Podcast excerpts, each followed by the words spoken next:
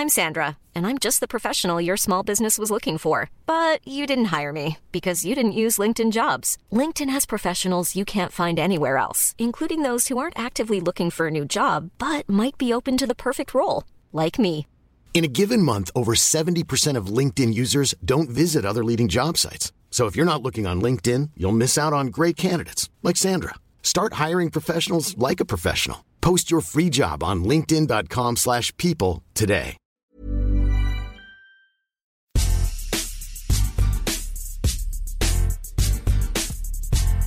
Bonjour à tous et bienvenue dans ce nouveau numéro de Qui c'est le plus fort, le podcast d'Eurosport qui chaque semaine s'intéresse à des questions euh, insolubles, on a envie de dire. Euh, celle qui va nous animer cette semaine, elle est pas mal dans le genre. On va se demander qui est le plus fort entre deux légendes du sport français, David Douillet et Teddy Riner. Je me présente, je suis Cyril Morin, journaliste à Eurosport et j'ai trois invités de marque qui m'accompagnent pour me guider dans cette discussion. Euh, on va commencer avec Stéphane Brignot, journaliste à Eurosport et pratiquant de judo, c'est important de le spécifier. Salut Stéphane, comment ça va? Bonjour Cyril, bonjour à tous. On a également Raphaël Brosse avec nous, journaliste à Eurosport, auteur du judo pour les nuls sorti en 2019 aux éditions First. Salut Raph, comment ça va? Salut Cyril, salut à tous. Co-auteur même du judo pour les nuls avec euh, Fred ici présent et Lucie Descosses qu'on embrasse. Voilà, et donc euh, notre guest euh, de marque pour ce débat-là, ancien membre de l'équipe de France de judo, consultant pour la chaîne L'équipe en judo et surtout partenaire particulier d'entraînement de David Douillet et de Teddy Riner. On accueille Frédéric Le Canu. Salut Frédéric, comment vas-tu? Écoute, je suis beaucoup tombé sur la tête de ma vie. J'ai peut-être un peu oublié quelques trucs, mais je pense que je peux me souvenir de deux, trois détails quand même. Bon, bah super. Avant de commencer cette discussion, petit rappel pour vous qui nous écoutez en podcast, Qui c'est le plus fort et tous les podcasts d'Eurosport sont disponibles sur toutes les bonnes plateformes d'écoute. Ça va de Spotify, Acast, Apple Podcast, Deezer. N'hésitez pas à nous noter, à nous mettre cinq petites étoiles et à nous mettre des commentaires si vous souhaitez par exemple nous soumettre des idées de duel. On va commencer donc par ce duel XXL euh, puisqu'on va parler de deux géants. David Douillet d'un côté et évidemment Teddy Riner de l'autre. Je vais peut-être commencer par donner la parole à Raphaël qui a décidé de non pas euh, défendre la candidature de David Douillet, mais en tout cas a, a envie de parler de David Douillet. Oui Cyril, tout à fait. Moi je vais ici dans ce débat-là, en tout cas pour commencer, prendre la défense de David Douillet parce que finalement, bon, on connaît tous Teddy Riner, on connaît son incroyable palmarès, on connaît son incroyable série de victoires. Mais ce qu'on a tendance à oublier, je trouve, c'est que le pionnier, celui qui est et qui restera finalement à jamais le premier, c'est euh, David Douillet. C'est lui qui a fait sauter le plafond de verre en devenant le premier Français à être sacré champion du monde chez les lourds. C'est même si euh, bon, Frédéric fait non la tête, on y reviendra plus tard. Euh, c'est lui qui a été le premier aussi euh, non japonais à être à confirmer ce titre-là, et à être sacré plusieurs fois d'affilée chez les lourds. Euh, donc euh, trois titres d'affilée en l'occurrence, c'est autant que la légende Yamashita. C'est aussi euh, l'un des très rares euh, judokas et le premier non japonais à avoir, été, à avoir réalisé ce fameux doublé poids lourd, toute catégorie, lors d'une même édition des mondiaux. C'était en 95 à Shiba, donc au Japon qui plus est. Bon, on reviendra en long, en large, en travers, peut-être aussi sur son parcours olympique. Là-dessus, il y a égalité Ouais. parfaite avec Teddy Riner. Pour Une de titres olympiques pour l'instant. Mais ce que je voulais dire, c'est que finalement, d'accord, Teddy Riner a poussé les limites et il ne cesse de les repousser. On espère qu'il les repoussera le plus loin possible. Mais celui qui a euh, montré la voie, celui qui a euh, fait exploser les barrières, celui qui a servi de modèle finalement à toute une génération de judokas, dont Teddy Riner, c'est David Douillet. Alors Fred n'était pas d'accord, donc on va donner tout de suite la, la parole à, à- à Frédéric. Euh, pourquoi, pourquoi ces hochements de tête? On a- Raphaël, on a passé quelques heures ensemble, mais je vois que tu n'as pas écouté tous mes conseils. hein.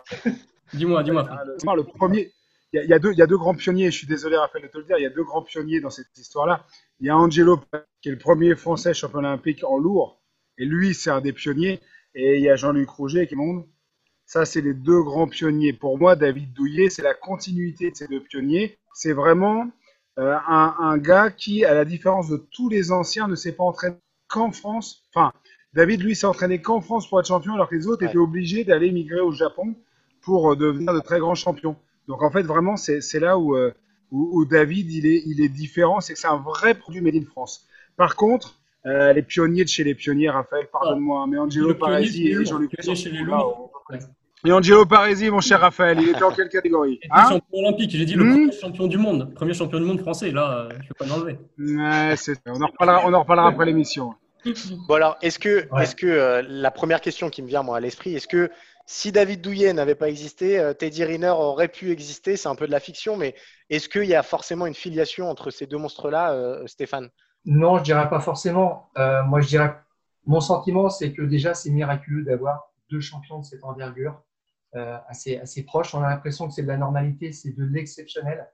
David Douillet a été reconnu grand judoka euh, de tous les temps par la Fédération euh, internationale. Alors après, je ne sais plus si c'était sur le XXe siècle, enfin, ce qui est un petit peu gênant, c'est de dire ça, euh, que c'est un caractère définitif alors que Teddy Riner est passé après. Mais surtout par rapport à, c'est ça, Fred l'a dit, Jean-Luc Roger avait ouvert la voie. On a eu une décennie formidable dans les années 80 ouverte par Angelo Parisi, mais c'était plus que ça après. Et puis, Douillet a, pris la relève et lui, il a quand même accédé au statut de, de star parce que euh, sa carrière s'est étalée sur, euh, sur 8 ans, en fait, sur 8 saisons complètes, 93, 2000, et ça, c'est génial. Et moi, je me souviendrai toujours de l'émotion qu'il nous a offerte quand euh, il fait son salut, quand il est double champion olympique, quand il a décidé de prendre sa retraite, il est sur le, tatami. Et, là, il dit voilà, j'ai terminé mon œuvre à, 31 ans. Hein. C'est là aujourd'hui qu'a Teddy Riner. Donc lui, il, était, il était usé. Voilà, c'est ça. Et alors après, on a eu Teddy Riner, c'est un autre miracle. Il euh, faut vraiment qu'on comprenne ça. Euh, les Japonais attendent un champion du monde depuis 2003, attendent chez les lourds un champion olympique euh, chez les lourds depuis 2008. Et nous, on est vraiment dans une période absolument dorée. C'est une bénédiction.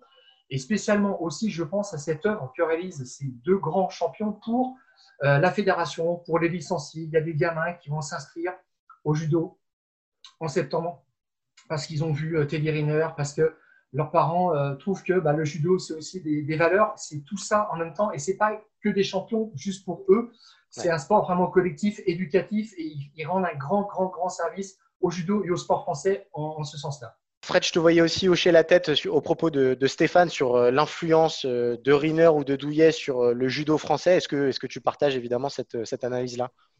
Oui, bien sûr, c'est vrai qu'il euh, y a une influence énorme et il y a une histoire énorme avec euh, Angelo Paresi, hein, qui est le, premier Français champion olympique dans la catégorie des lourds. Après, ce qui, est drôle à retenir, c'est que finalement, euh, il n'y a pas eu tant de stratégie que ça du côté de la fédération et du côté du judo français pour les poids lourds en particulier.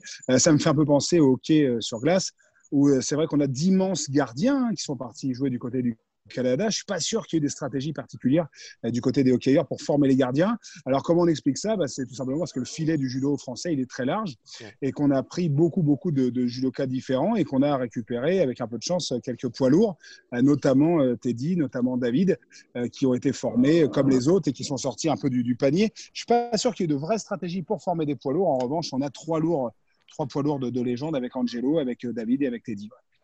Alors, moi, je vais essayer de, prendre des arguments tangibles pour, euh, euh, déterminer entre Riner et, Douillet qui est le plus fort. On, parlait palmarès, effectivement, en titre olympique, ils sont, ils sont exactement euh, à égalité. Alors, Teddy Riner a été plus de fois champion du monde dix fois, mais c'est aussi parce que les championnats du monde sont devenus annuels. Donc, fatalement, c'est plus simple d'en remporter. En revanche, pour Teddy Riner, il y a cette série qui parle à n'importe qui et même au-delà des amateurs de judo de, 154 pardon, combats euh, remportés d'affilée. Est-ce que ça joue fatalement plus pour la candidature de, de Riner, Stéphane? Euh, Peut-être, je ne sais pas. Alors, euh, c'est dommage qu'il ne soit pas allé jusqu'au bout parce que le record, je crois, c'était 203 victoires de Yamashita entre 77 et 85, dont 164 hippons. Et donc, je pense que là, ça pouvait vraiment matcher avec, avec Teddy. Euh, ce qui est vraiment impressionnant chez Teddy, c'est que c'est dans la constance, c'est 10 ans, c'est 10 ans, euh, aller tous les matins euh, à la salle, à s'entraîner, à, faire de la muscu, à faire de la technique, à garder la motivation, sachant que il avait ce point commun, il a ce point commun avec David Douillet, c'est qu'il est obligé aussi de se faire un petit peu rare parce que autrement il montre ses techniques dans les, dans les stages ou dans les, dans les compétitions et c'est ce qu'il veut à tout prix éviter. Et Douillet était déjà comme ça. Voilà. Donc sûrement que son palmarès c'est plus impressionnant parce que finalement, il revient une fois dans l'actualité, on sait qu'il va faire un championnat du monde, mais on sait qu'il va gagner. Et on se dit, euh, euh, quel homme extraordinaire. Voilà. Et euh, n'était pas dans cette fréquence-là. Voilà. C'est pas exactement pareil de ce point de vue-là. Raph, est-ce que éventuellement, qu'est-ce qui, qu'est-ce qui, pour toi, joue en la faveur de Douillet en termes de, palmarès? En termes de palmarès, euh, donc bon, il y a ces titres mondiaux, on en a parlé. Euh, bah, c'est plus que tout, c'est bien sûr ces deux titres olympiques, je pense qu'il faut garder en mémoire, et notamment celui de Sydney. Celui de Sydney, c'est encore plus fort parce qu'il revient de tellement loin pour être allé le chercher. Fred nous en parlera peut-être un peu mieux. Enfin, il sort de saison très compliquée. Avant Sydney, il a été blessé, il a eu du mal à se défaire de certains pépins, d'une pubalgie, de problèmes au dos il y a eu des résultats qui étaient quand même en demi-teinte. J'ai souvenir de champion d'Europe, toute catégorie à Bratislava, je crois qu'il fait septième, quelque chose comme ça. Enfin, c'était quand même compliqué. Et il réussit quand même à arriver à Sydney. Bon, il est porte-drapeau de la délégation française, donc ça rajoute quand même une sacrée pression. Et il est présent le jour J. Il se retrouve en finale face à son meilleur ennemi quelque part qui est bon, Shinichi Shinohara. Il gagne cette finale. On ne reviendra pas forcément sur euh, certaines décisions arbitrales lors de cette finale-là. Et derrière, il dit C'est bon, les gars, j'arrête je suis revenu au sommet après être retombé dans le creux de la vague. Et ça, c'est pour moi, c'est aussi ça un vrai champion. Il était blessé, surtout, euh, je l'avais vu euh, 3-4 mois avant euh, les Jeux. Euh, il, était, il avait un blocage au dos. Il fallait qu'il tienne une certaine posture pour éviter un blocage et d'être limité en fait dans, ses mouvements. il ne savait pas encore s'il pouvait même aller aux, aux, Jeux Olympiques. Il l'a fait quand même. C'était là aussi avait quelque chose de, de providentiel, je dirais. Ce qu'il fait à Sydney, euh, c'est exceptionnel, euh, Fred? Oui, ce qu'il fait à c'est exceptionnel parce que parce qu'il a eu aussi un accident de moto et que c'est compliqué de revenir et que c'est des garçons qu'on. Enfin, pour moi, hein, ça va être très difficile de répondre à votre question qui est le plus fort, mais en tout cas, ce que je peux faire, c'est un parallèle. Euh, déjà, on a parlé, Raphaël a parlé de, porte-drapeau. Bon, ce qu'il faut savoir, c'est qu'il n'y a que trois Français euh, j'ai mes notes qui s'envolent, t'as vu, je triche un peu. Mais euh, voilà, il n'y a, que trois Français, il a que trois Français qui ont été euh, champions olympiques, porte-drapeau et champion olympique dans la foulée. Hein. Il y a Marie-Josée Pérec, il y a David Douillet et il y a Teddy Riner. déjà, voilà, ça veut dire que c'est très difficile de les différencier parce qu'ils ont un truc en commun qui est fondamental, c'est le mental. C'est-à-dire que les mecs, c'est des tueurs à gages, c'est des, c'est des Dexter du judo. Quoi. Je veux dire, c'est les mecs qui sont pas là pour rigoler. Ils ont décidé d'être champions. Il n'y a rien ni personne qui va les empêcher.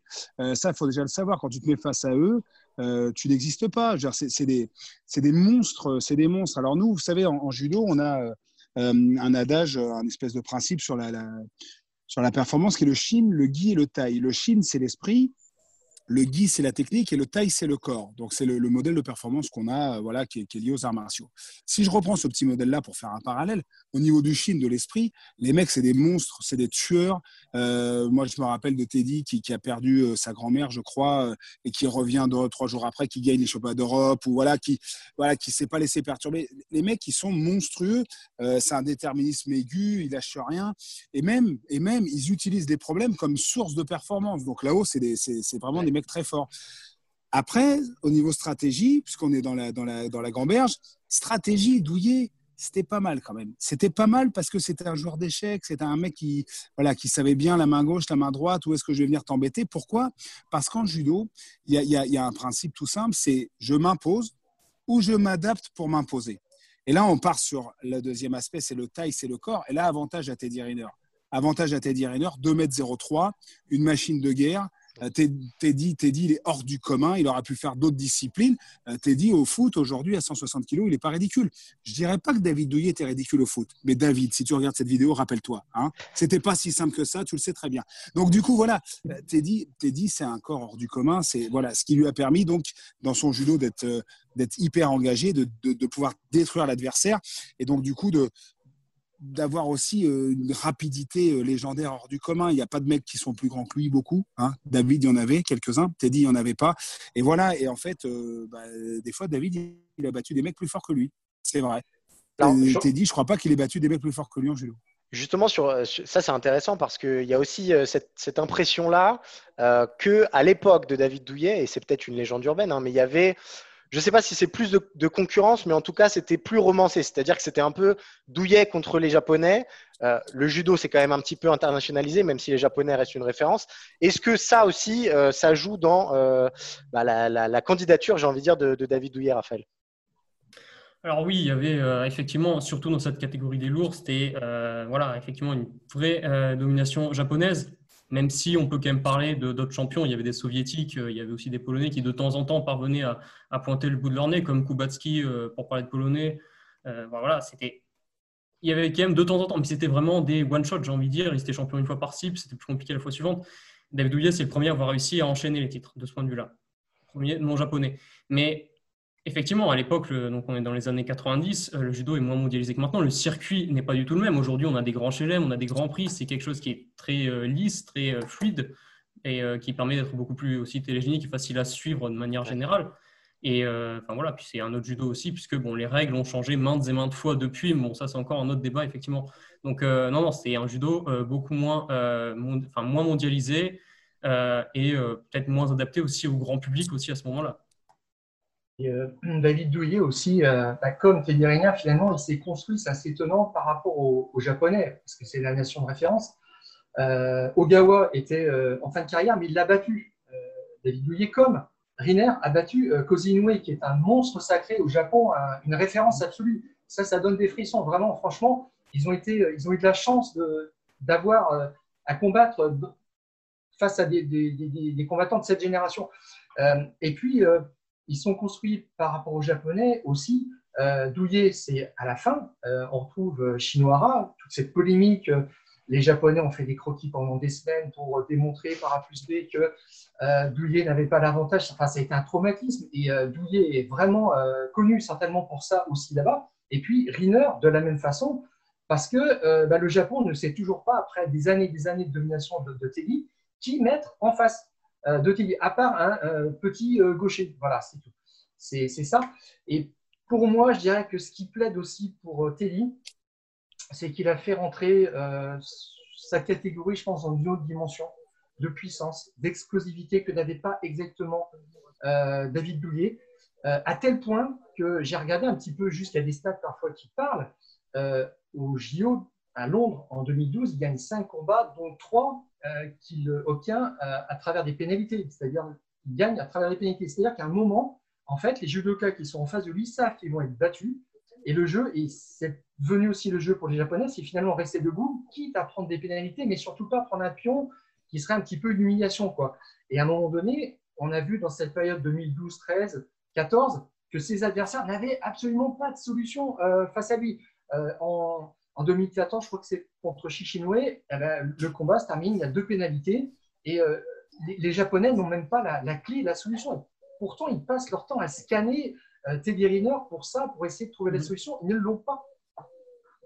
Fred, Fred, tu confirmes, c'est une force de la nature et les Japonais sont sans réponse pour l'instant. Et les autres Ouais, c'est une, une, force de la nature. C'est euh, comme David, en fait, les deux points communs entre David et Teddy, c'est que leur plus grand adversaire, c'est eux-mêmes, en fait. C'est-à-dire qu'à un moment donné, euh, David, quand il revient de son accident de moto, c'est un fou, quoi. C'est impossible. Les médecins lui disent que c'est pas possible, mais lui, il a décidé. Il devait pas poser la patte par terre, il la met, voilà. Teddy, c'est pareil. C'est-à-dire qu'à un moment donné, euh, leur plus grande difficulté, Teddy, lui, par exemple, c'est le poids. Bon, et on sait très bien que Teddy, euh, sa plus grande gourmandise, c'est le sucre. Il monte très haut en poids. Et quand il prend Kagurin, au Tour de Paris et qui perdent, et donc cette euh, sorte d'invincibilité. Moi, je suis convaincu qu'il n'est pas complètement prêt physiquement parce que c'est trop dur, qu'il a un agenda de ministre et qu'il fait au mieux et qu'il arrive qu'il n'est pas à 100% et que c'est déjà passé plein de fois alors qu'il n'était pas à 100% et que cette fois-ci-là, bah voilà, ça passe pas sur un Japonais qui lui a toutes les qualités techniques euh, pour, euh, bah, pour, pour envoyer Teddy dans ses, dans, dans, dans ses révisions. Mais ce qu'il faut retenir aussi, c'est qu'ils ont un grand point commun, les deux là, c'est des grands droitiers qui écrabouillent. Ils aiment bien mettre la main droite loin derrière, balancer la jambe à l'intérieur sur Ochimata ou Uchi, euh, voilà, Arigoshi sur l'extérieur. Donc même leur système d'attaque, il est quand même commun. C'est pas des mecs qui font des mouvements d'épaule, hein, tous les deux. Euh, et euh, surtout, je sais que vous êtes des puristes et je sais que vous aimez le judo et vous avez raison. Hein. le mouvement de Shinohara sur Douillet où David gagne en finale de Sydney, Kagura Riner, c'est le même mouvement. C'est la même chose, sauf que cette fois-ci, ça marche pour Kagura. Donc en fait, ce qui est assez drôle dans le, le combat entre Douillet et Rainer, c'est là où Stéphane a entièrement raison. Ça fait encore cas de figure euh, euh, dans, les, dans les recherches japonaises de dire non, non, mais Douillet avait perdu en finale et tout, machin, parce que regardez, il tombe en premier et tout ça. C'est beaucoup plus clair pour Teddy, mais en tout cas, c'est exactement le même mouvement. Et la grande défaite de Rainer, elle est faite sur, le, sur un japonais et surtout sur ce fait d'effacer la hanche et de laisser passer la force. Alors, je ne sais pas qui est le plus fort des deux, mais en tout cas, les Japonais essayent de laisser passer la force de la jambe pour contrecarrer et reprendre l'initiative en judo je trouve ça très, assez marrant. Alors, une petite question euh, personnelle pour toi, Fred, qui, qui les a eu euh, à affronter sur des tatamis. En tout cas, lequel dégage le plus de, puissance? Est-ce que c'était Diriner par son gabarit extraordinaire? Ah, c'est toujours difficile de répondre à cette question parce que moi j'avais 17 ans quand, quand j'ai affronté, euh, quand j'ai affronté David, qui est donc j'avais, si tu veux, hein, j'étais une publicité pour la musculation hein, à l'époque, hein, tu vois bien. Bon. Donc c'était c'était compliqué. David, je te, je te, promets, ce que je retiens, c'est bon, c'était très fort physiquement et ça bougeait beaucoup moins que Teddy c'était beaucoup plus statique. Donc, si tu veux, tu prenais un espèce d'éléphant, quoi, un bus, quoi. Tu vois, c'était, tu te mettais tout nu devant le bus, t'attendais et tu prenais David Douillet, quoi. Bon, c'était une violence physique énorme, mais aussi peut-être parce que j'étais un petit peu plus jeune. Euh, les souvenirs que j'ai de, Teddy, c'est des aptitudes euh, physiques, tu vois, euh, pour un lourd, pour ce qu'il avait déjà sur, le corps à 120 ou 130 kilos quand il est arrivé à l'INSEP. moi, je me rappelle de lui, il avait 15-16 ans. C'était déjà un gamin. il tombait pas tout seul sur le dos comme un poids lourd parce qu'il était déséquilibré, par le poids. C'était un gamin qui était déjà dans des aptitudes physiques hors du commun. Au sol, tu pouvais déjà pas le gauler parce qu'il arrivait à placer son bassin, il avait des reprises d'appui. Donc euh, voilà, c'était deux univers différents. Moi, j'avais un âge aussi différent, parce que j'ai 10 ans de plus que Teddy. Tu sais, c'est facile à se rappeler. Hein, regarde, Teddy, il est né en 89. Moi, je suis né en 79 et Douillet en 69. Tu vois et tout le monde se rappelle des deux autres. Tu ne trouves pas ça dégueulasse hein? Mais en tout cas, en tout cas voilà. Donc, donc, Teddy, je me rappelle d'un gamin qui avait des qualités, qualités physiques hors, hors du commun. Hors du commun. Est-ce que euh, tout à l'heure, Stéphane, tu parlais du fait que les, adversaires de Riner sont parfois obligés de bah, sont sanctionnés pour de l'anti-jeu entre guillemets. Est-ce qu'on peut réussir à faire une comparaison entre les deux? Est-ce que au-delà d'être le plus fort, il y en a un des deux qui est plus spectaculaire euh, que l'autre, Stéphane? Ça, je suis pas un technicien du judo comme, euh, Fred, hein, clairement.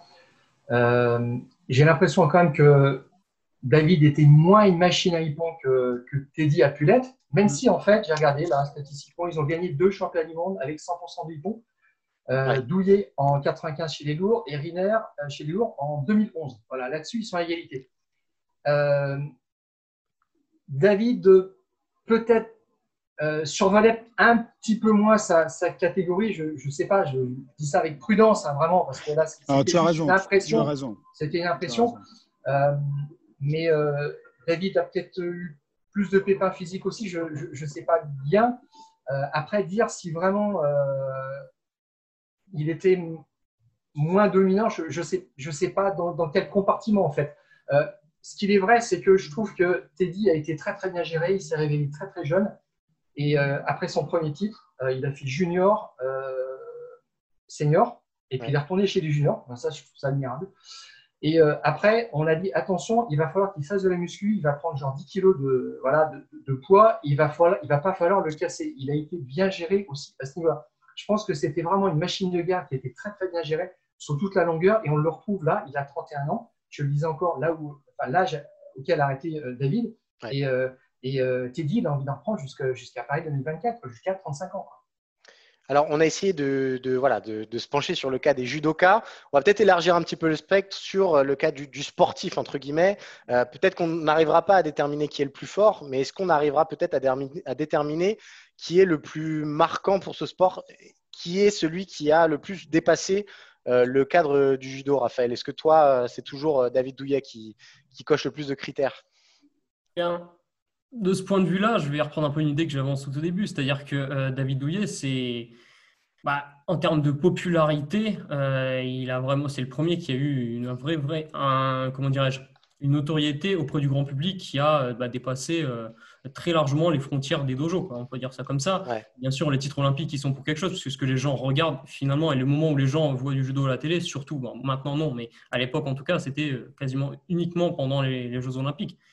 Et euh, effectivement, lui, ça, euh, ça a été le premier à avoir une telle notoriété euh, auprès du grand public. Parce que aussi, en plus, c'était un lourd, parce que bon, bah, il jouait bien le jeu avec les médias également. Enfin, il y a tout un tas d'explications, je pense. Et, et le suite de son après-carrière, il est resté aussi très populaire par ses diverses actions, mais bon, là n'est pas le propos.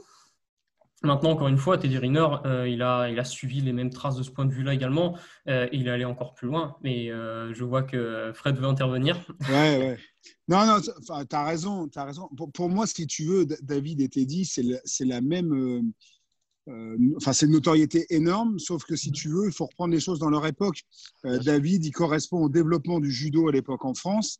Ça veut dire que tu vois, c'est le passage aussi au milieu associatif se développe de dingue. Il y a une, montée de licenciés énorme. Et donc, du coup, David correspond à ça, tu vois, sur l'expansion du judo français, une montée à 500 000 licences.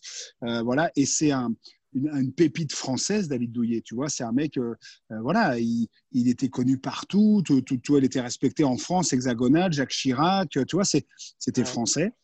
Teddy, c'est la même chose, sauf que lui, c'est les réseaux sociaux, c'est les connexions avec les publicités, etc au niveau international. Et donc, du coup, Teddy Riner, pour moi, c'est la même force de frappe, sauf qu'aujourd'hui, elle correspond aux moyens techniques d'aujourd'hui. Et donc, il est connu au Japon, il est connu en Russie, il est connu partout, il prend des jets privés. Voilà, c'est une autre dimension. Voilà, c'est une dimension internationale. Mais, mais, mais, dans leur notoriété, je pense qu'ils sont au taquet de ce qui se faisait à l'époque, à leur époque. Le prochain hein, euh, qui va arriver, ça va être, ça va être multiplanétaire, hein, l'espace. Voilà. Stéphane, tu es d'accord avec euh, ce, comparatif? Oui, absolument. Ce qui, ce a été génial avec Douillet, c'est qu'il accédait au statut de, star médiatique. Dans la, il s'est inscrit dans la durée, euh, vraiment. Et puis, euh, il a montré qu'un un judoka pouvait être un vecteur de, publicité fort sur la durée aussi. Et là, j'ai l'impression que Teddy s'est engouffré là, dans, cette voie et a tout, a tout ravagé. Quoi, parce que là, on le, voit aussi finalement comme un chef d'entreprise avec toutes les sollicitations qu'il a, toutes les implications qu'il a. Et euh, ben, on le voit finalement euh, en star du sport euh, français, au même titre qu'un pilote de rallye, qu'un Sébastien Loeb, qu'un pilote de Formule 1. Il a placé, Teddy a placé le, sportif en judo au même niveau que, les footballeurs, même que les tennisman. Et ça, c'est aussi, c'est pareil, maintenant, ça s'est fait et on, on, le doit grâce à lui. Alors évidemment, euh, David Douillet n'avait pas exactement cette opportunité-là, mais il est allé sur, sur ce terrain médiatique et il avait une facilité à parler parce qu'il est devenu homme politique. Oui, tout à fait. C'est vrai que c'est une autre carrière qui s'est ouverte euh, pour David Douillet. Moi, j'ai quand même euh, l'impression que sans ces deux-là, le judo n'aurait pas pu devenir le sport qu'il est actuellement en France. C'est un des sports quand même très très pratiqués. Est-ce qu'il il y a d'autres monstre comparable ailleurs qu'en France ou est-ce que c'est, comme tu le disais Fred, deux produits 100% français euh, qui doivent faire euh, la fierté du sport français tout simplement? Si tu veux, moi je peux, moi je peux pas te laisser dire que le judo français aujourd'hui c'est grâce que à eux deux. Non, bien sûr que parce Que, parce que parce que tu vois, il y en a, il y en a eu d'autres. Après, euh, comme je te disais, il y, a, il y, a eu Gazing par exemple, tu vois, qui a été un monstre extraordinaire. C'est le premier non asiatique, non japonais à devenir champion du monde, voilà, à devenir champion olympique. Donc, si tu veux, c'est des, des, monstres sacrés qui ont montré la voie et qui ont ouvert une forme de mondialisation, qui ont amené une possibilité. Euh, nous, en France, on a, eu, on a eu de très grands champions, comme je te disais, Angelo Parisi, mais il y a eu Thierry Ray aujourd'hui sur les premiers champions olympiques. Il y a eu Jean-Luc Rouget, le premier Français champion du monde, ça c'est hyper important. Donc, on a eu une équipe de France qui est partie au Japon, aussi en 64 pour les Jeux. Donc, c'est une longue histoire une très longue histoire. Euh, ça serait euh, vraiment, vraiment être irrespectueux de ne pas parler des femmes, bien sûr, parce que nous sommes un sport mixte. Hein, et puis, euh, bon, vous savez que je suis marié avec une ancienne championne, si jamais je le dis pas. Non, mais voilà, mais il ne faut pas l'oublier. Je veux dire, quand on voit Cathy Fleury, Cathy Fleury, par exemple, championne olympique en 92, les gars, rappelez-vous quand même, hein, petite anecdote, c'est la première à faire championne de France, championne d'Europe, championne du monde, championne olympique. Tout sport confondu. Il n'y en a pas d'autres. C'est la première, Cathy Fleury. Cécile Novak aussi. Donc voilà, il y a, y a des, on a eu d'immenses championnes, Lucie d'Écosse, Claire voilà. quatre fois championne du monde, Marie-Claire Restou. Donc euh, le judo français a, trois légendes avec Angelo, Teddy et David, euh, trois légendes de feu, quoi. Mais c'est aussi une grande histoire. C'est euh, et puis comme je te l'ai dit, si, si, tu veux, il faut, il faut bien sûr mettre en avant Teddy et David, mais il y a plein de profs bénévoles. Il y a plein de gens qui, qui, qui, qui donnent des cours de judo voilà, parce qu'ils aiment le judo. C'est un système qui est fragile qui en ce moment est très fragile, euh, voilà, avec tout ce qui se passe et tout ça. Donc, je ne sais pas de quoi demain est fait, mais en tout cas, par rapport à hier, il faut rendre hommage à ces gens-là parce que tout n'a pas forcément été réfléchi, pensé. Il y a aussi beaucoup d'amour, beaucoup de partage. Et, c'est ça le judo français. C'est la proximité, c'est euh, euh, les clubs de village. C'est voilà. de temps en temps, il y a des supra pépites qui partent, mais c'est une école voilà pédagogique extraordinaire. Et c'est pas que des supra grands champions, c'est aussi devenir les citoyens de demain. Je ne sais pas si on fera plus belle et plus complète euh, conclusion que, tout ça. Merci euh, à vous trois, messieurs, pour votre participation. On aurait eu du mal à répondre à cette question, mais on remercie, euh, on, remercie bah, d'avoir. C'est qui, le plus grand alors finalement hein? Ah, c'est voilà, question insoluble, mais c'est les questions. C'est qui le plus fort? Bah, bah, Moi, je te dis rendez-vous Tokyo 2021. Ouais, parce, que, si Teddy gagne, bien sûr, là-bas, ça sera lui. D'accord. Eh ben, rendez-vous en 2021. On refera donc euh, un nouveau numéro. Merci à vous trois. Petit rappel pour vous qui nous écoutez en podcast. Qui c'est le plus fort est à retrouver sur toutes les bonnes plateformes d'écoute. On vous lit, on vous écoute, donc n'hésitez pas à mettre des commentaires et à nous suggérer d'éventuels sujets, à nous mettre des petites étoiles. On vous dit portez-vous bien, on vous dit à bientôt et on vous dit merci pour votre fidélité. Salut messieurs. Salut.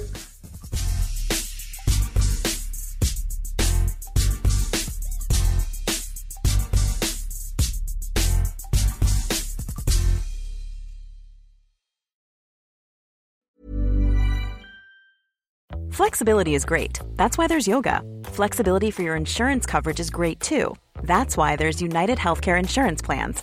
Underwritten by Golden Rule Insurance Company, United Healthcare Insurance Plans offer flexible, budget friendly coverage for medical, vision, dental, and more. One of these plans may be right for you if you're, say, between jobs, coming off your parents' plan, turning a side hustle into a full hustle, or even missed open enrollment. Want more flexibility? Find out more about United Healthcare Insurance Plans at uh1.com.